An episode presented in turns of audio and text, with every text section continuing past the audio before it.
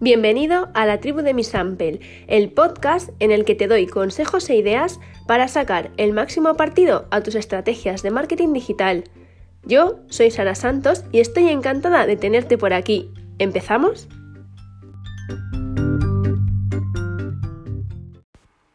Bueno, pues hola a todos a un nuevo episodio de La tribu de mi Sample, este podcast en el que te doy un montón de ideas y consejos para que puedas mejorar en tu día a día como emprendedor.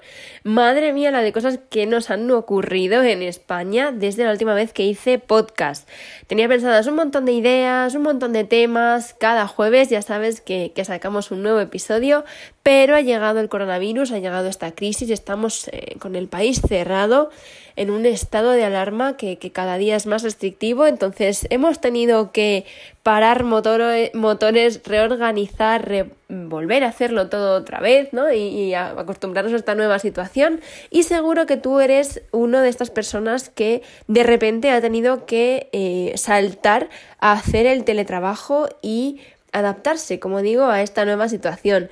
Por eso hoy cambiamos un poquito la temática del podcast y en vez de hablarte de un tema estrictamente relacionado con el marketing digital, bueno, pues te voy a hablar del teletrabajo. Vamos a intentar dar una serie de consejos para poder teletrabajar mejor ahora que nos toca a todos estar encerrados en casa. Y también te voy a dar una lista de herramientas súper útiles que van a hacer que este trabajo desde casa sea mucho más productivo y que bueno, seas más feliz dentro de lo que cabe dentro de estos días que nos toca estar en casa. Tú también eres de esas personas que se está volviendo un poco loca con esto del teletrabajo. Como te decía, estos días de estado de alarma están poniendo a prueba a muchas empresas. Mm, de repente nos hemos encontrado con una nueva situación que a muchas personas y a muchas empresas les ha obligado a implantar el teletrabajo así de repente. Esto, unido al confinamiento, a tener a los niños en casa y demás, pues bueno, puede pasar factura y crear un poco de confusión.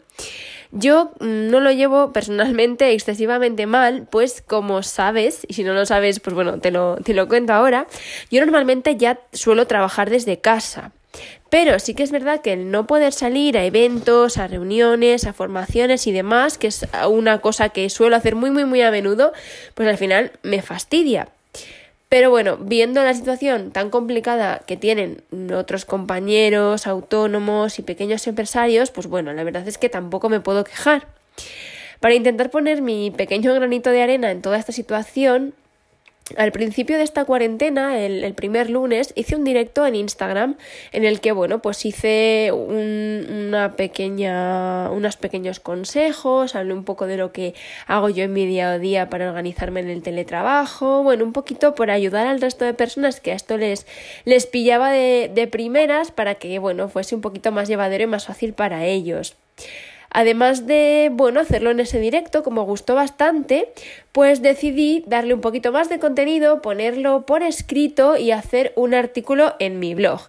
Y del artículo en el blog, pues bueno, viene este podcast. Así lo tienes en todos los formatos posibles y de esa idea que fue así, bueno, pues un poco improvisada de hacer un directo para ayudar a otras personas que podían encontrarse en una situación un poquito complicada, ¿no? Y poner mi granito de arena, pues ha surgido este podcast y también un artículo que, como te digo, encuentras en mi blog.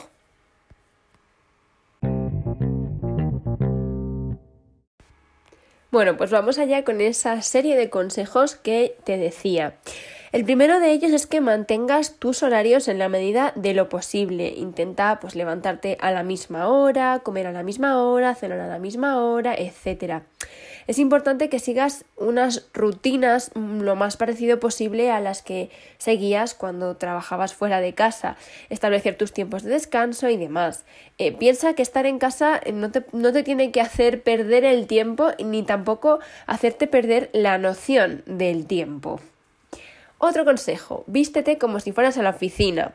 Parece un poco friki y esto de, de, estar en casa en pijama al principio puede molar mucho, pero no es lo más adecuado si realmente quieres ser productivo con tu teletrabajo. Esto te va a ayudar a diferenciar tu modo trabajo del modo descanso, por así decirlo. Ahora que nos toca estar varios días y semanas en casa, tener estos espacios y tus momentos bien diferenciados te va a ayudar a llevarlo mucho mejor. Ya te digo, estar en pijama en casa todo el día verdaderamente no es una buena idea. Otro consejo que me parece muy interesante es que busques un lugar adecuado. Probablemente, si nunca has trabajado desde casa, no tengas un despacho o una oficina, pero bueno, puedes arreglártelas o apañártelas con la mesa del salón, de la cocina, en fin, hay un montón de ideas. Lo que yo te recomendaría es que siempre trabajes en el mismo sitio. Eso de tirarte en el sofá o trabajar desde la cama es un poco como lo del pijama. Al principio parece muy atractivo, pero una vez que llevas tres días ya te empieza a doler la espalda y se te hace cuesta arriba. Intenta elegir siempre el mismo lugar. Búscate una silla que sea lo más cómoda posible, porque al final si no nuestros músculos, nuestro cuello, nuestra espalda va a sufrir. Si tiene luz natural, pues ya mm, sería genial. Que sea un lugar en el que te encuentres tú a gusto, que puedas estar bien sentado, tener a mano todo lo que necesitas, etc. Cuanto más agradable sea este espacio, pues bueno, mejor te sentirás y más motivado estarás para hacer este teletrabajo. Uno de los consejos que a mí más me ha ayudado y que me sirve a ser más productiva y, aprovechar muy bien el tiempo trabajando en casa es limitar el uso del email y de las redes sociales. Así de primeras puede parecer un poco locura, pero yo te lo explico. La idea es que los mires solamente en determinados momentos del día porque son grandes ladrones de tiempo. Si es posible, fíjate unos momentos o unos horarios concretos para mirarlos, ¿vale? Que tú pienses, bueno, pues voy a mirar todos los días el email y las redes a las 11 mm, de la mañana y a las 6 de la tarde, por ejemplo, ¿no? Tenerte tus dos, tres momentos en los que vas a dedicarte a eso. Porque es que estar todo el día pendiente de las notificaciones, tener el móvil mm, boca arriba y estar viéndolo te va a hacer estar súper desconcentrado, perder el hilo de lo que estabas haciendo, ir, volver y al final entras el email porque te ha llegado un email nuevo y, es una oferta del corte inglés, por ejemplo, ¿no? Y al final te ha hecho mm, desatender la tarea en la que estabas trabajando. Por lo tanto, eh, bueno, separarlo un poquito incluso las llamadas también, porque al final pensando, esta llamada o ese email que te llegue mm, puede esperar más de lo que tú te crees, no hace falta que lo respondas inmediatamente cuando te llega, ¿vale? Mm, ¿Qué pasa si no coges el teléfono justo de inmediato y devuelves la llamada un par de horas después? Mm, en el 90% de las ocasiones probablemente no ocurra nada. Así que dedícate tu tiempo y enfócate 100% en trabajar. Cuando estés trabajando, aparta el móvil, cierra el email y dedícate a trabajar. Y luego, pues eso, ponte tus momentos para mirar el email, mirar las redes sociales, estar pendiente de las noticias, etc. Obviamente, aquí hay que hacer una pequeña excepción porque entiendo que habrá mm, personas que, bueno, en su horario laboral sí que tienen que estar 100% localizables o que tienen que coger el teléfono en ese mismo momento. Eh, hay casos, pues ahora mismo asesorías, abogados, etcétera, que sí que tienen que estar 100% con el móvil, ¿no? Pero en la medida de lo posible intenta diferenciar y, dejar un poquito claro esos momentos en los que vas a dedicarte a móvil, mm, emails, redes sociales, llamadas y tus momentos de concentración y de sacar trabajo adelante. Respecto a esto, otra cosa que me viene muy, muy, muy bien y que, y que me sirve para aprovechar el tiempo es trabajar por bloques, es decir, coger varias tareas similares y hacerlas juntas, porque así se aprovecha mejor el tiempo, ¿vale? Esto ya te digo, me encanta, yo lo llevo haciendo años y, me funciona genial. Por ejemplo, si tengo que programar redes sociales de un cliente, pues en vez de dedicarle media hora y programar un par de posts y pasar al siguiente cliente o pasar a hacer otra tarea o pasar a hacer un diseño de una web o lo que sea, prefiero cogerme una tarde entera o dos, tres horas seguidas y dedicarme 100% a ese cliente o, a la misma tarea, a programar redes. Pues programo redes de clientes, varios clientes seguidos, pero durante todo ese, ese bloque, ¿no? Me pasa también con las facturas. Por ejemplo, si tengo que hacer facturas o enviar facturas a, a la asesoría o algo relacionado con bancos, etcétera, pues me intento en la medida de lo posible, juntar todas las tareas y hacerlo todo junto en un bloque, en un bloque unido. De esa forma, pues bueno, no pierdes el hilo y, te, funciona. A mí personalmente me, me funciona mejor para organizarme. Y ya por último, El último consejo que me gustaría darte hoy es que respetes muy bien tus descansos y el tiempo de ocio y el tiempo familiar. Es muy importante que en esta situación también recargues pilas y desconectes. Mm, como estás en casa, al final, pues bueno, parece que el tiempo de trabajo no termina nunca, es que se me ocurre esto, voy a encender el ordenador un momentito y lo hago, o es que ya que estoy mm, por aquí voy a terminar esto otro. Cuidado con eso, ¿vale? No estemos todo el día trabajando, porque estemos en casa, tenemos también que tener nuestro momento de, de descanso, ¿vale? El tiempo que estés trabajando, enfócate 100% en las tareas, en el trabajo, en sacar las cosas adelante. Y en ese tiempo que te hayas fijado para hacer descansos, pues enfócate también en descansar, en dormir, en estar con tu familia, en jugar a un juego de mesa, en hacer una receta, en lo que sea. Importante que respetes tus descansos.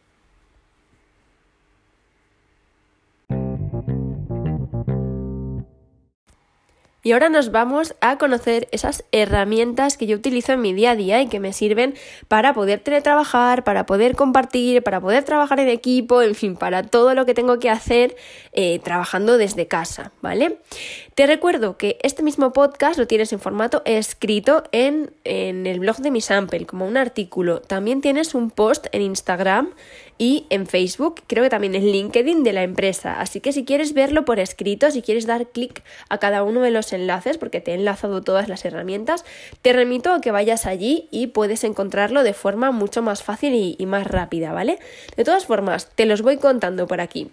Una de las primeras herramientas que te quiero comentar es Trello que sirve para gestionar proyectos y tareas en equipo de forma fácil y visual. Es una especie de mm, tablón de anuncios, eh, tablón de trabajo en el que vas, eh, bueno, pues colocando un poco el proyecto que tienes en común con una, dos, tres, varias personas, las tareas que hay que hacer, las que están en proceso, las que ya se han terminado. Es muy cómodo para que todo el mundo vea en qué punto va cada uno y no tengas que llamar a alguien para decirle, oye, ya he acabado esto, porque al final la vas moviendo de sitio y es bastante chula para gestionar pues eso, un proyecto en, concreto con varias personas.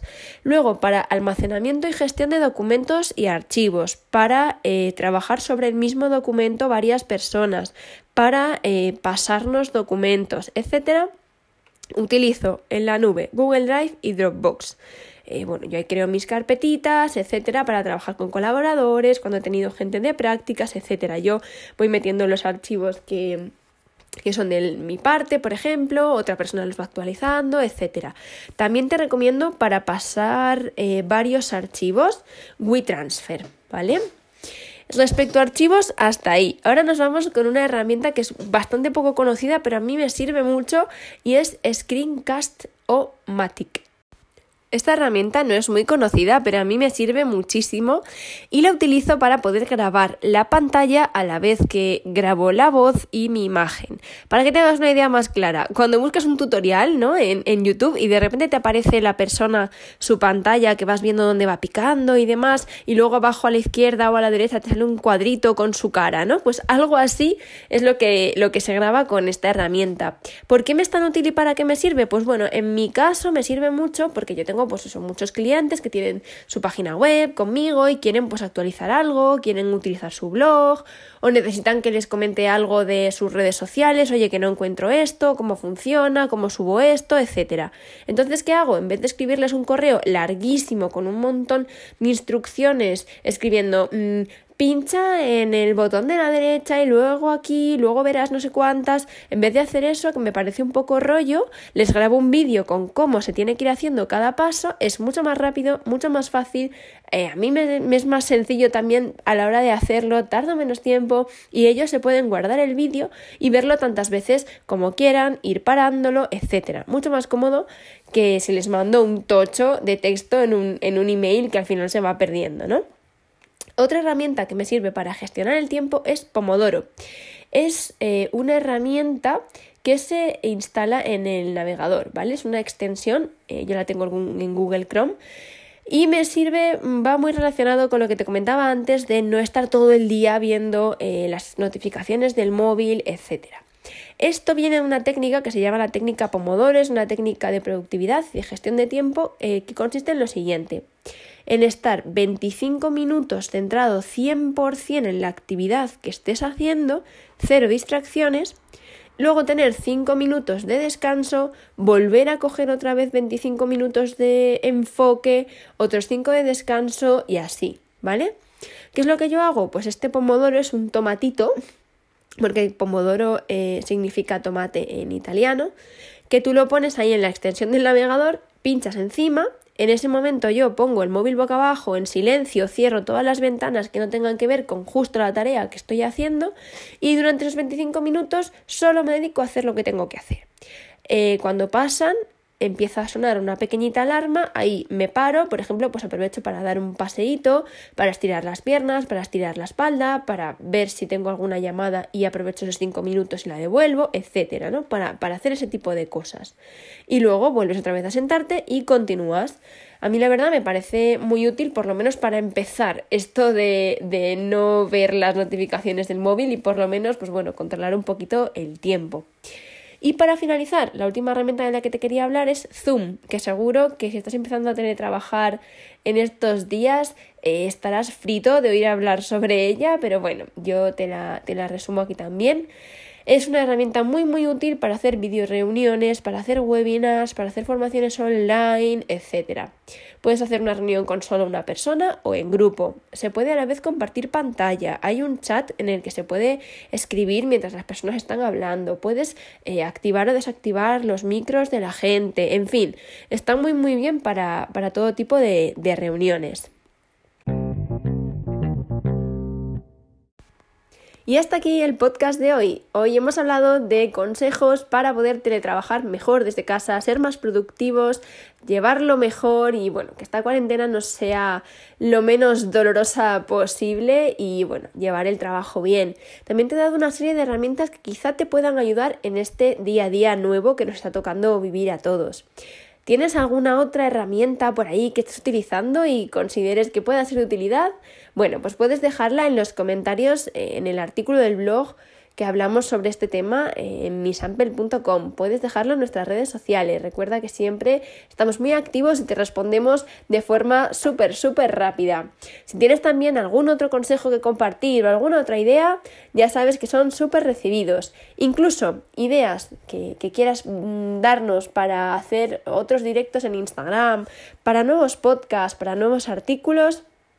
Cualquier duda que tengas sobre marketing digital, podemos ponernos sobre ello y desarrollar nuevo contenido que te sirva en tu día a día como empresario y como emprendedor. Nos vemos en el siguiente podcast.